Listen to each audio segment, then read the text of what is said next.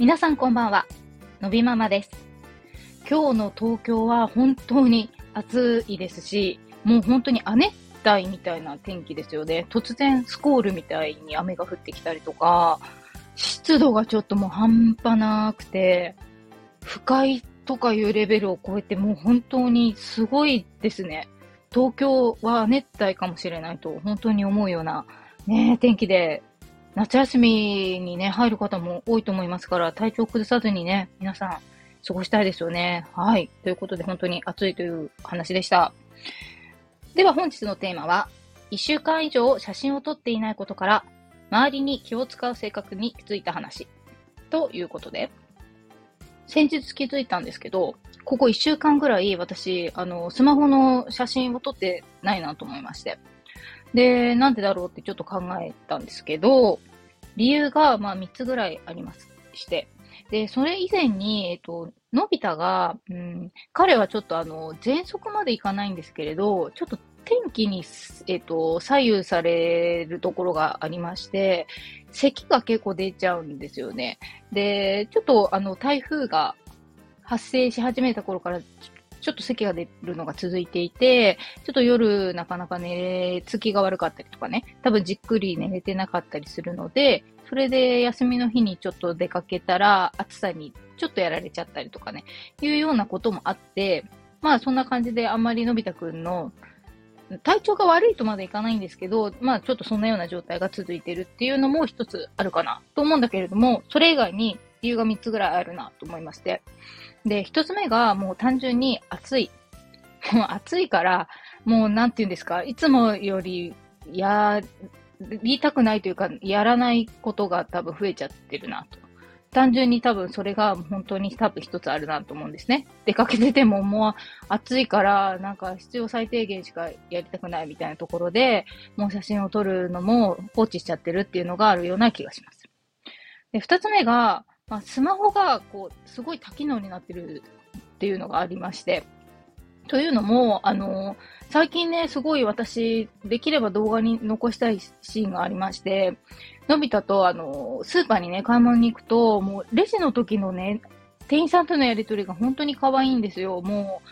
あの、レシートをもらいたくて、それを待ってる姿とか、もらった後に、なんかありがとうみたいに言って、なんか、タッチしてもらいたいんですよ。店員さんと。とかね。もうその光景がすごい微笑ましいので、どうしても動画には収めたいんですけど、何せ私は、あの、お支払いをすべてスマホで行っているので、あの、支払いしてるからカメラ使えないじゃないですか。とかね。もうすべて、大体のことがスマホで済まされてる時代だから、で、そこにカメラもついてるから、まあ、カメラじゃないもの使ってるっていうところが多くて、撮れないっていうのもあるなっていうのが二つ目。で、三つ目が、あの、他に気にしないといけないことが増えたっていうところで、やっぱり、あの、のび太の動きが活発になってきて、うん、例えば一緒に歩いていても、ね、人様にこう、ぶつからないようにしなきゃとか、例えばエレベーターに乗るときとかも、あ、エスカレーターか。エスカレーターに乗るときとかも、あの、一緒に手をつないで、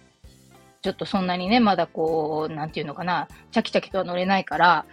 あの、乗りよせーのみたいな感じでね、手つないで乗ったりとかしなきゃいけない。で、あの、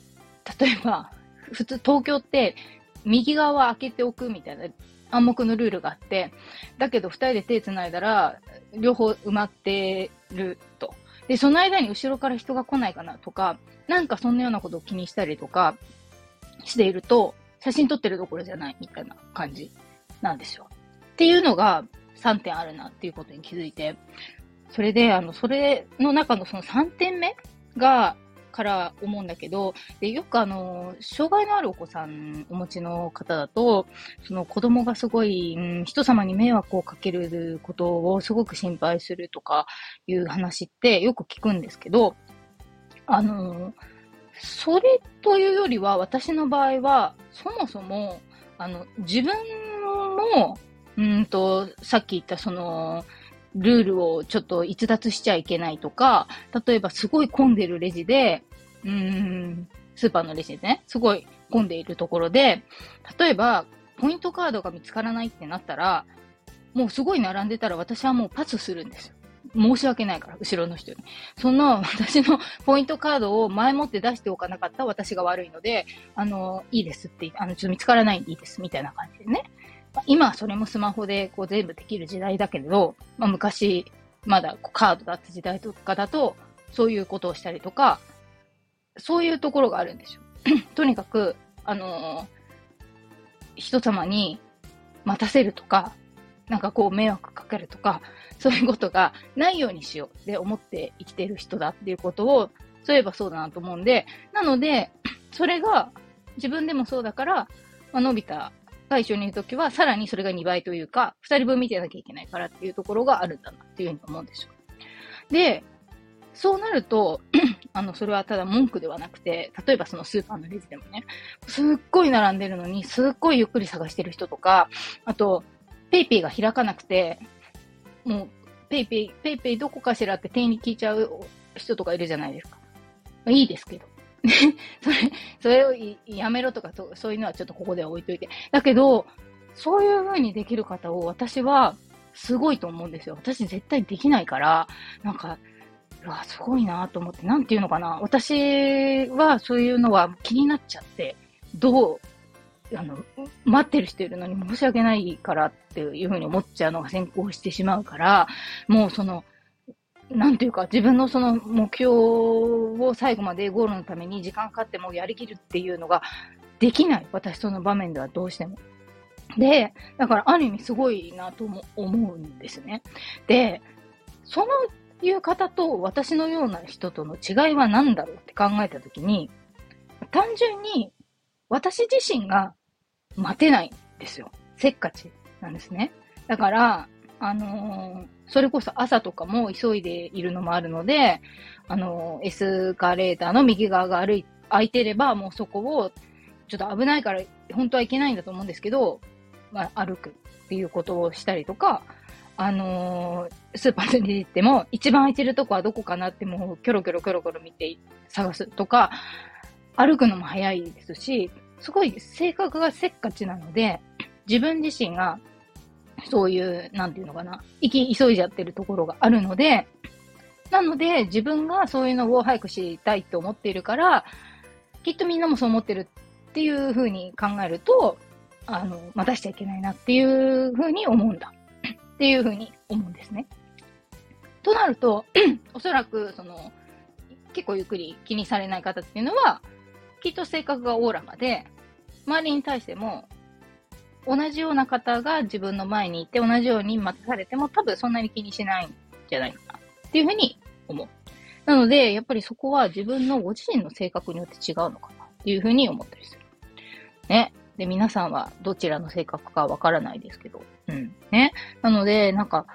いいな、気にしない方が、なんかね、心になんかゆとりが 持てていいなとかも思ったり。でも、やっぱり、性格なのでね、なんか直せないところはあるし、なんか落ち着かないんですよね。やっぱり特に歩くのとかもゆっくり歩く方が私は疲れちゃうから、もう、あのちゃっちゃちゃちゃと歩きたいとかね、まあそういうのがあるので、うん、まあまあその辺はどうしようもないかなとは思うんだけれど、まあ多分そんなようなことがあるので、なんで多分お子さんに対してもそういうのって、あの、その方の自分がどうしてるか、親、お子さんがどうしてるかってのが同じように多分反映してると思うので、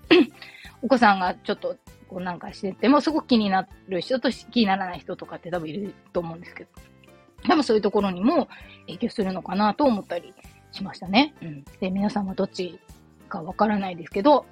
ね、そんなことを考えたりしました。そんなことをね、あの、一週間 写真を撮らないところから、なんかふと考えると、あそういうのがあるなと思ってね。だから、まあ、自分の中であまり優先順位を、が高くない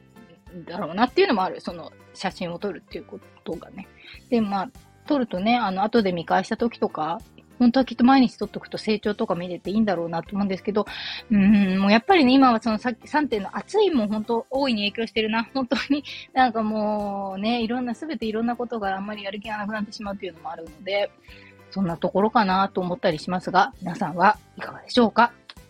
ということで、えー、本日は写真を1週間撮っていないことから、自分の性格を考えたという話でした。さて、最後になりますが、ダウン症ののび太くんのある日常は、インスタグラムでも配信しております。そちらもご覧いただけたら嬉しいです。では、本日の放送はここまで。最後まで聞いていただきありがとうございました。また次回お会いしましょう。さようなら。